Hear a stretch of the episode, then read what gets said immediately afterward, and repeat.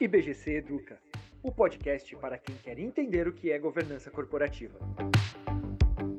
O que é programa de integridade ética?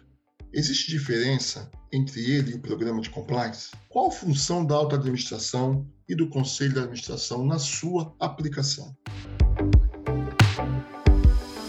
Em um cenário de constantes mudanças e da complexidade dos riscos e regulamentações nacionais e internacionais, o programa de ética e integridade vem justamente para promover o aculturamento da conduta de riscos relacionado à ética dos colaboradores, representantes, fornecedores, alta administração e conselho. A perspectiva é que se torne cada vez mais dinâmico e estratégico as organizações, mas ainda há dúvidas sobre os pilares de um programa e como implementar um programa de compliance de forma efetiva. Nossa convidada de hoje é Alessandra Gonzalez, sócia fundadora do GCAA Advogados Associados e da LEC. Ela é especialista na implementação de programa de compliance, anticorrupção, lavagem de dinheiro e de proteção de dados. Eu sou o Fábio Mendes, membro da Comissão de Gerenciamento de Riscos Corporativos do IBGC, executivo de auditoria interna e compliance e membro de comitês de assessoramento e de auditoria. Este é o podcast IBGC Educa. Fique com a gente. Alessandra, é um prazer imenso recebê-la neste episódio. Oi, Fábio, o prazer é meu. Queria agradecer a você pelo convite, também ao IBGC. Muito bem, Alessandra. E o que, é que você poderia nos explicar, né, ou trazer para todos nós aqui, o que é programa de ética e integridade, Alessandra? E qual a diferença em relação ao programa de compliance? Um programa de ética e integridade é um programa que visa garantir que a empresa esteja realmente seguindo seus valores éticos, que a empresa, através, obviamente, seus colaboradores ou de terceiros, não esteja praticando atos ilícitos, principalmente aqueles atos que poderiam trazer consequências uh, duras para a empresa, né? penalidades gravíssimas, tanto financeiras quanto reputacionais. E, na verdade, esse, é, é interessante essa pergunta porque tem muita dúvida no mercado. Né? Ah, o correto seria falar programa de compliance ou programa de ética e integridade. Por que, que surgiu até essa dúvida? Porque, em âmbito internacional, se utiliza muito essa expressão programa de compliance, que é tudo que eu falei, né? não é só a tradução literal, né? que seria um programa de conformidade. Se a gente pegar a tradução literal de compliance seria conformidade. Mas o que, que aconteceu? Quando a gente editou aqui no Brasil a lei brasileira, a opção foi por utilizar um termo em português e talvez um termo que deixasse mais claro que o foco do programa é, são as questões éticas. Então, passou-se a utilizar o termo programa de integridade. Mas, na verdade, Fábio, eu entendo que, assim, é, não vai ter grande diferença entre programa de integridade ou programa de compliance se o objetivo do programa de compliance for além da conformidade, né? Não for apenas a empresa estar em conformidade com as leis, mas a empresa buscar, justamente como eu coloquei, uh, garantir que tanto seus colaboradores como seus terceiros sejam sempre pautados, né, seus gestores, Uh, em valores éticos. E um, um, ponto até interessante, né, que o próprio poder público brasileiro, apesar de usar esse termo, programa de integridade, conhece, sabe, que principalmente as grandes empresas internacionais usam a terminologia compliance e aceitam essa terminologia. Então, por exemplo, o Proética, né, que é um selo que, que, qualifica ali os programas considerados robustos do mercado, eles aceitam quando, por exemplo, a empresa apresenta evidências de que tem um grande programa ali de compliance, desde que tenha esse viés, obviamente, focado para a ética. Quais os principais pilares do programa, Alessandra? Fábio, essa pergunta é excelente, porque existe uma certa padronização internacional em relação aos principais elementos de um programa de compliance, mas existe alguma dúvida em relação à quantidade, né, o número exato. Agora, eu quero trazer para vocês um, uma nova frente que a gente tem trabalhado lá na LEC, né? A LEC, para quem não conhece, é uma das maiores comunidades de compliance do mundo a gente tem o prazer né, de ter fundado e participa ali ativamente das discussões, é, a gente visa justamente promover, né, divulgar é, informações de qualidade sobre compliance. E a partir do ano passado a gente trouxe então os 10 pilares de um programa. E você vai entender por que, que a gente está falando 10, tá? É, o primeiro pilar seria o apoio da alta liderança, nós temos a nomeação de uma pessoa responsável pelo programa, eu preciso ter alguém responsável pelo programa, a avaliação de riscos, que é por onde o programa precisa começar, qual é a base do programa. Com base na avaliação de riscos, nós então teremos o código de ética e as políticas, para que as políticas realmente sejam efetivas, eu preciso ter controles internos eu preciso treinar e comunicar né, os colaboradores e terceiros em relação a essas políticas.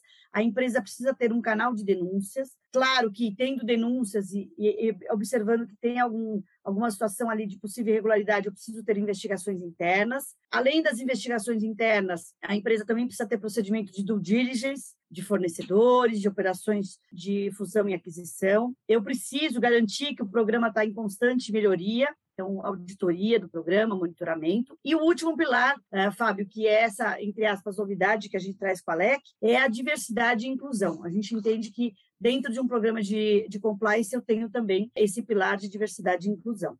Muito bem, Alessandra, muito bem esclarecido né, né sobre o programa de ética e integridade, seus principais pilares. Mas explica para mim por que as empresas públicas ou privadas precisam ter o programa de ética e integridade é um pouco do que eu adiantei, né, Fábio, vou complementar. Então, é muito importante a empresa se assegurar de que ela não está se envolvendo através de seus colaboradores, gestores ou uh, fornecedores em atos ilícitos. É, e mais do que isso, né, hoje a gente vê um programa de compliance, ele não só serve para prevenir, né, como a gente colocou, mas também como atratividade. Uma empresa que tem um programa de compliance efetivo, ela atrai, ela atrai clientes, ela atrai talentos, e obviamente retém, né, ajuda a reter esses talentos, e ela atrai também investimentos, ela tem mais facilidades uh, no, no, seu relacionamento com stakeholders, com instituições financeiras, por quê? Porque todos querem fazer negócios com empresa séria. Agora, ao contrário, né, aquela empresa que não tem um programa de compliance, é, ela está sempre sujeita ali a ter as penalidades que eu já citei, tanto financeiras quanto reputacionais, Uh, e, óbvio, uh, as empresas, né, os stakeholders vão estar sempre, clientes, uh, colaboradores, até fornecedores, instituições financeiras, em geral, vão ficar sempre assim relutantes em fazer negócios com esse tipo de empresa. Muito bem, Alessandra, muito bem. E quais as principais tendências do mercado sobre os programas de integridade e ética, na sua visão? Um ponto uh, de tendência, esse que eu adiantei, que é a questão da diversidade e inclusão, é né, um ponto que a gente tem discutido bastante na LALEC, e aí entra, na verdade, um programa maior, que seria o programa ESG, que é um programa que uh, trabalha né, em paralelo aí com compliance, compliance ajuda, apoia nesse programa, mas ele também tem as suas peculiaridades, principalmente em relação né, às questões de uh, prevenção de riscos ambientais, no caso, por exemplo, de instituições financeiras, o Banco Central já está pedindo também para focar no, nos riscos uh, climáticos. A gente tem todas as questões também relacionadas à governança. E um novo item também de tendência, que na verdade não é tão novo, né? mas as empresas ainda, algumas estão em processo de implementação, é a questão da conformidade com a LGPD, com a Lei Geral de Proteção de Dados. Então, a empresa precisa ter também um programa de compliance em proteção de dados. Muito bem. E qual a relação do programa com a governança corporativa? A governança, Fábio, eu enxergo que ela está acima dos programas de compliance, vamos colocar assim, né? A gente falou do, do programa de compliance com foco né, de integridade, é, muitas vezes o foco é anticorrupção, pode ser também prevenção à lavagem de dinheiro. Eu citei o programa uh, de proteção de dados, mas a governança, na minha opinião, ela está acima. Por quê? Eu primeiro preciso estruturar a governança da empresa para garantir de que esses programas vão funcionar. Porque se a empresa ela é detida, por exemplo, uh, por um núcleo familiar, né? a gente tem ainda muitas empresas familiares no Brasil, e esse núcleo familiar, como a gente brinca, né? pode tudo, uh, é, e tudo, enfim, não aceita regras, é, não tem nenhum tipo de, de controle de gestão, como que eu vou implementar o programa? Felizmente, eu já tive até algumas experiências que a gente tentou né, implementar e algumas coisas não aconteciam, não davam muito certo. Por quê? Às vezes, os colaboradores, mesmo nas entrevistas, quando a gente citava né, o que, que eles entendiam em relação ao programa de compliance, eles falavam: ah, o programa de compliance funciona para alguns, aqueles que são muito próximos né, do presidente da empresa ou da família, uh, não se aplica o programa, porque se a pessoa for lá, né, dentro do presidente, pedir uma exceção, o presidente dá a exceção. Então, assim, na minha opinião, a gente precisa realmente fortalecer e ter um, uma governança né, dentro da, da organização para, então, instituir esses programas. Muito bem. E qual o papel dos conselhos, da alta administração, né? e como eles podem contribuir para a efetividade do programa de integridade e ética nas organizações?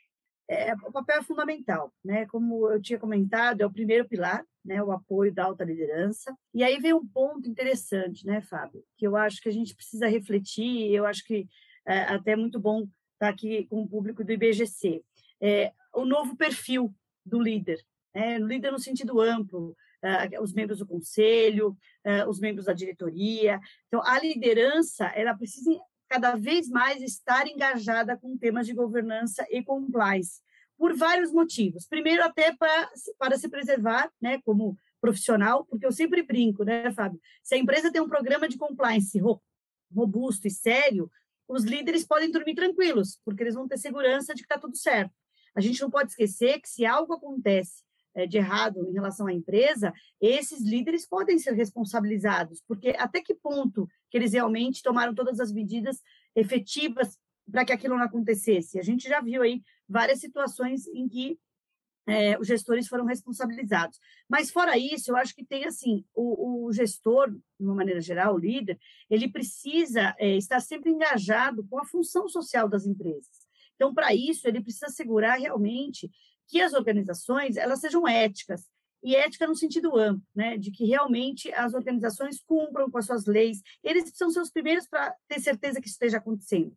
E que, de novo, né, a empresa esteja cumprindo ali a sua função social, uh, esteja realmente engajada nessas questões, como eu citei, de SG, né, de preve prevenção a, a, danos ao meio ambiente, a danos climáticos, respeito aos direitos sociais, é, e, e, assim, não tem outra forma né, de que a gente possa realmente ter programas de compliance robustos, sérios e efetivos se a gente não tiver o engajamento dessa liderança. Muito bem, Alessandra. Muito obrigado, Alessandra. Muito obrigado, Alec, pela rica participação. Realmente vocês conseguiram elucidar né, eventuais dúvidas sobre o que é programa de ética, programa de integridade, como também principais desafios. Muito obrigado, Alessandra.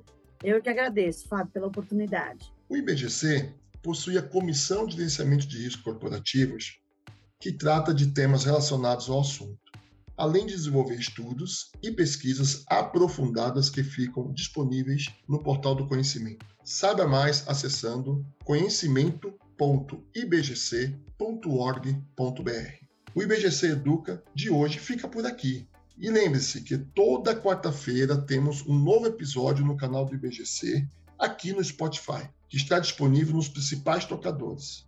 Esperamos por vocês. Continue também acompanhando o IBGC nas redes sociais e fique por dentro de tudo o que acontece no Instituto. Agora, se você tiver dúvidas e sugestões sobre governança corporativa ou sobre os cursos e eventos, envie e-mail para comunicação@ibgc.org.br, sem acento e sem cedilha. Até o próximo episódio. Um grande abraço. Thank you.